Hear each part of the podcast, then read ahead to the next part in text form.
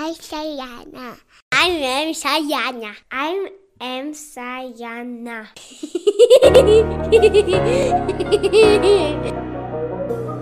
Willkommen! In den nächsten Episoden werden spannende Fragen bezüglich Gemeinsamkeiten und Unterschiede zwischen Islam und Christentum in Bezug auf den Menschen geklärt. Bleibt dran! Okay, dann äh, gehen wir gleich auf die nächste Frage. Da können Sie gleich anschließen. Es geht um die Unterschiede in der Religion. Es gibt vermutlich einige, aber lassen Sie uns irgendwie bei drei bleiben, dass wir da ähm, so vielleicht fallen Ihnen drei Haupt ein oder drei bis fünf, wo Sie sagen, da sind die Hauptunterschiede, die Ihnen einfallen und dann hast du dann im Anschluss auch von deiner Seite, wo wir sagen, wo, wo, wo ist der Unterschied also zwischen jetzt äh, äh Islam und Christentum? Ja? Was unterscheidet äh, und warum?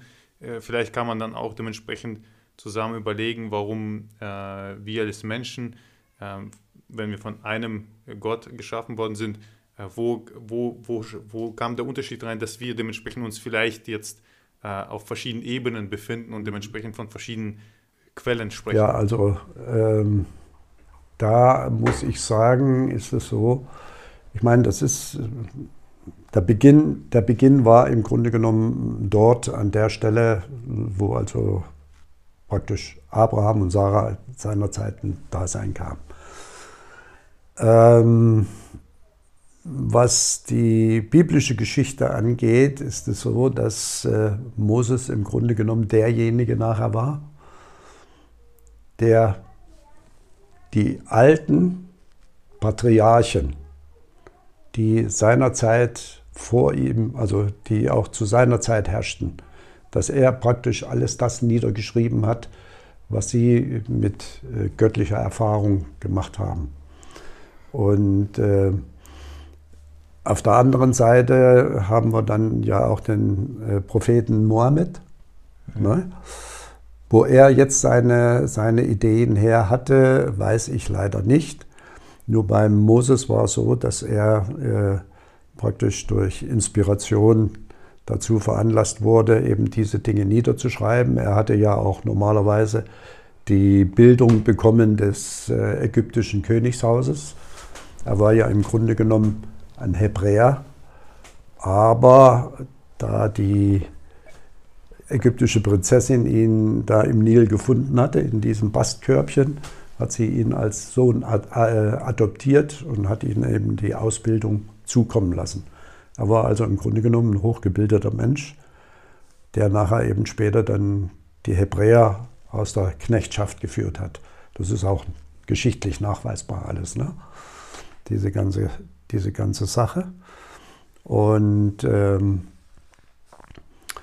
dann die Führung, die Führung praktisch übernommen hat ähm, aus Ägypten heraus, dann auch mit diesen zehn Plagen, die den Ägyptern auferlegt wurden, ne, weil, die, weil der Pharao sie nicht ziehen lassen wollte, wurde eben, wurde eben ja den äh, ähm, wurde eben dem Moses die Möglichkeit gegeben, dem Pharao immer wieder die Plagen vor Augen zu führen und zu sagen, wenn du das Volk nicht ziehen lässt, dann passiert das und dann passiert das und dieses. Jedenfalls ist es auch so gekommen. Er hat nachher bis zum Tod der Erstgeborenen, ob das Tiere waren oder Menschen, auf der ägyptischen, auf der ägyptischen Seite, hat er sie dann ziehen lassen. Es musste erst so weit kommen. Und er hat sie dann ziehen lassen, aber wollte sie dann trotzdem noch vernichten zum Schluss. Dabei ist er dann untergegangen. Ne? Und äh, Moses hat ja sein Volk dann über das Sinai die 40 Jahre geführt, war auch nicht fehlerfrei, hat also da auch Fehler gemacht, zum Teil. Und hat sie dann ins verheißene Land gebracht also nach Kanaan. Und die Kanaaniter waren bekannt, waren zum Teil auch sehr große Menschen, wesentlich größer als die Hebräer und die anderen, die rundherum lebten. Aber die äh, abscheulichen religiösen Praktiken dieser Völker, wo dann Israel, also wo dann die Hebräer Land genommen haben, Landbesitz genommen haben, die haben äh, dafür gesorgt, dass sie alle vernichtet wurden. Das war auch ein Auftrag, den äh, Jahwe den Hebräern gegeben hat, dass sie die Völker ausrotten sollten. Es sollte also niemand mehr übrig bleiben, weder Tiere noch Menschen. Das muss man sich mal vorstellen. Bloß wegen sexueller Abartigkeit, dann abartige religiöse Praktiken, dass zum Beispiel die Erstgeborenen, die wurden geopfert, den Molech. Das war praktisch eine göttliche Statue, die unten ein Feuer hatte und da wurde dann das neugeborene Kind verbrannt. Das musste jeder, musste jeder damals machen. Also solche Dinge, das muss man, das muss man sich erstmal auf der Zunge zergehen lassen. Und dann weiß man auch, warum wollte Gott, dass diese Völker vernichtet wurden.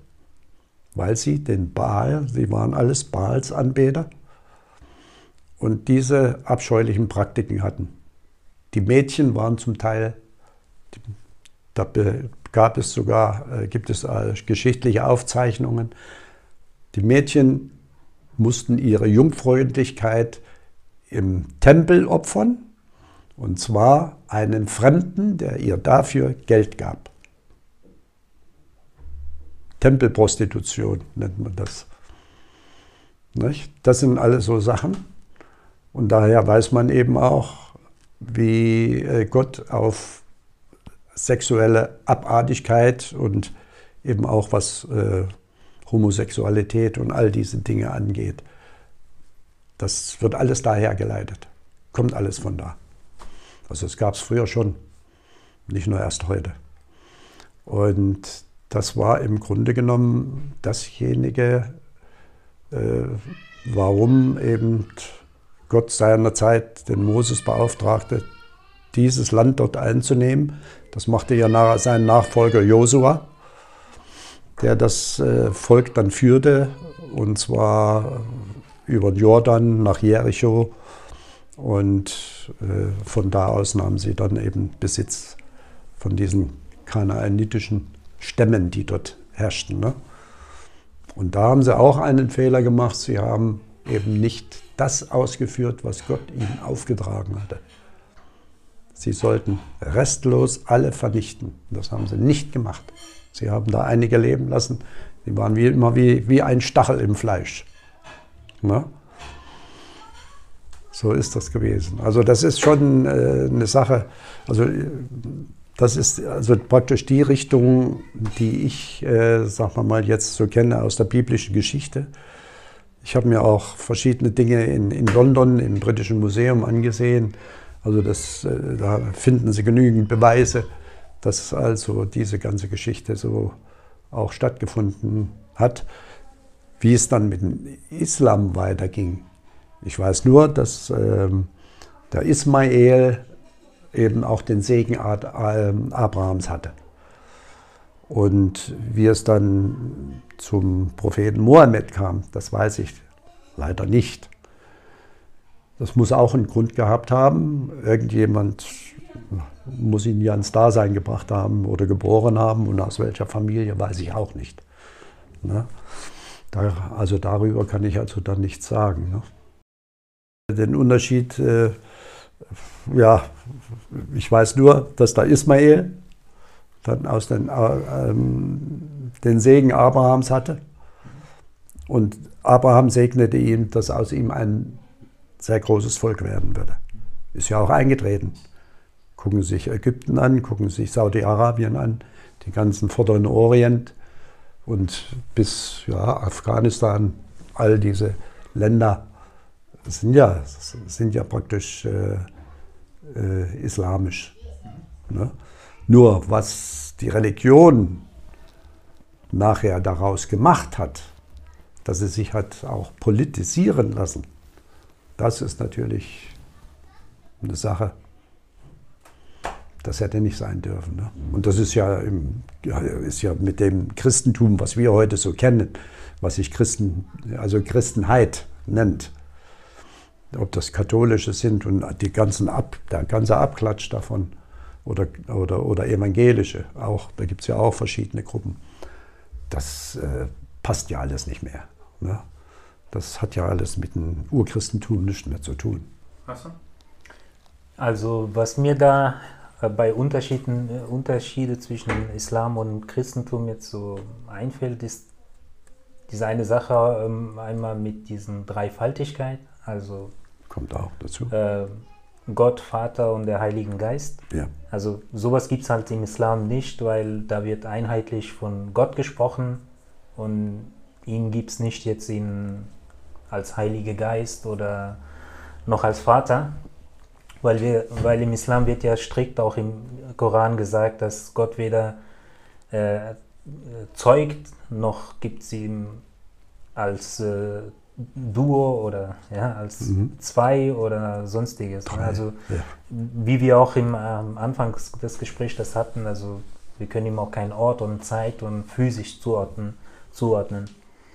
Äh, ansonsten die, die es gibt ja natürlich sehr kleine unterschiedliche praktischer Natur, also zum Beispiel mit äh, Kreuzanbetung und so weiter. Äh, sowas gibt es halt im Islam nicht, dass man, sage ich mal, jetzt diese Halbmond oder dass man das, was man jetzt so in Flaggen oder so sieht, das ist auch nicht, also typisch, also nicht typisch islamisch, weil es nicht aus Islam herauskommt, aus Koran, sondern das ist eher so, äh, hat sich aus kulturell wie auch immer ergeben. Ähm, und ähm, ansonsten halt auch bei Gebeten, ja, dass die Muslime dann halt fünfmal am Tag äh, wirklich beten zu Gott und bei Christen ist ja, mm, also da gibt es keine feste Zeiten, mhm. sondern man kann beten, wann man möchte. Und das sind halt äh, so, Unterschiede und das, das kann man dann halt auch fortführen bei Fasten und andere Sachen. Stimmt. Ja. Und äh, wie gesagt, wenn man halt in diesen Feinheiten und in Details dann geht, dann gibt es Unterschiede, aber die sind jetzt nicht so gravierend, dass man sagt, man müsste sich jetzt gegenseitig ablehnen oder äh, sonst wie. Weil, wie vorhin besprochen, in, bei den Hauptsäulen gibt es da viele Gemeinsamkeiten, äh, die ich dann halt für wichtiger empfinde. Und und darauf sollte man sich eher dann ähm, darauf konzentrieren und alles andere einfach akzeptieren und tolerieren und ja, miteinander friedlich leben, sage ich mal. Da sage ich auch noch mal was dazu. Also was die Gebräuche angeht, was das Christentum heute macht, ich meine, das lehnen wir ja auch ab, diese Trinität das ist ja eine, eine Sache, die ist ja dann durch die Glaubensbekenntnisse und all diese ganzen Geschichten eingeführt worden. Auch das Kreuz, Jesus ist nie am Kreuz ums Leben gebracht worden. Das hat man erst später reingebracht. Das Jahr 324 war praktisch der Wendepunkt, wo dann die, äh, äh, äh, na, das, das Christentum als Staatsreligion in, in Rom eingeführt wurde. Und von da aus haben dann die römischen Bischöfe, die gleichzeitig auch Kaiser, Kaiser waren, dann äh, praktisch ihre Religion mit reingebracht. Man hat gesehen, dass das römische Reich anfing zu zerfallen. Also suchte man sich jetzt eine Religion, mit der man versuchte, das Ganze wieder zusammenzuhalten. Also hat man das äh, römische, das, äh, das römische Imperium mit der christlichen Religion zusammengebracht. Und man kann ja sehen, Heiliges Römisches Reich deutscher Nation. Das sagt alles.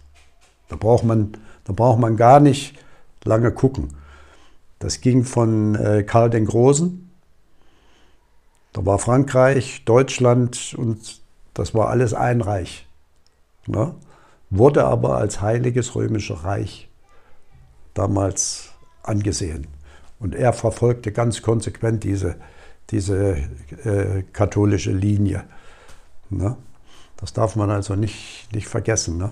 Mein Mikro wird bis zur nächsten Episode, wo wir wieder gemeinsam dazulernen, gemutet. Denke immer daran, dass Erziehung keine zweite Chance hat. Lass uns zusammen den richtigen Erziehungspfad erkunden, denn wir ernten, was wir sehen. All for Sayana and Sayana for all. Hier spricht die Mutter Natur. Die Leute setzen sich ein, sind alle füreinander da. Wir malen Wände an, künstlerisch und allem macht Spaß. Schon von klein auf lernt man einzigartig zu wohnen. Mit über 100 Nationen, verschiedene Religionen. Hier ist alles vereint und wir lieben Emmerts Grund. Man will das Gegenteil beweisen, doch wer liefert den Grund? Denn Gerüchte I love you, Sayana.